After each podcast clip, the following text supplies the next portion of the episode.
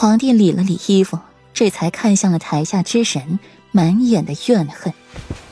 花若莲，十几年没见了，你还是这样无用。这双眼睛，皇帝再熟悉不过了。哼，狗皇帝，本宫就是恨，当初没能杀了你，今日也没能杀成你。花若莲面具被撕下，露出了一张被烧毁的容颜，极具的狰狞恐怖。另一边完好的容颜上却长着一朵极为妖艳的血红色的花，那块皮肤红的锃亮，花的边缘带着浅淡的绿色，应该是叶子。旁人看了不禁侧目，纷纷撇过头不去看这张脸。皇帝眸子变了变，像是没想到花硕莲会变成如今这副模样，顾阮薄唇微张，放归彼岸，彼岸花。又名黄泉花，黄泉花有花无叶，有叶无花，生生世世永不相见。等到花叶相见之日，便是离别之时。这叶子长出来了，花若莲的命也没了，还让这花长在了他脸上。这人是和花若莲有多大仇恨？花若莲。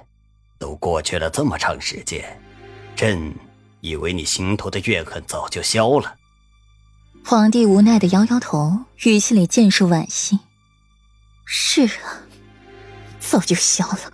可是你为何还要命裴玉同你演了一场长达两年的戏，害苦了我女儿不说，还要派人屠尽我魔宫众人？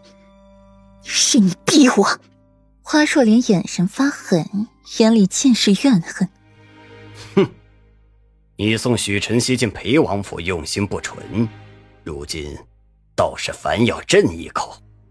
皇帝简直被气笑了，他的心思一心觊觎山河设计图，送许晨曦进裴王府，不就是希望许晨曦在裴王府找到山河设计图吗？自己不过是顺水推舟。至于魔宫。他早就该覆灭了。花若莲眼神凶狠的望着皇帝，心底愤恨到极点，突然手上使了力气，一掌拍飞钳制自己的侍卫，眼中凶光闪现，朝着人群里最薄弱的地方去，把左长安扣在了掌心。都退下，要不然他就没命了。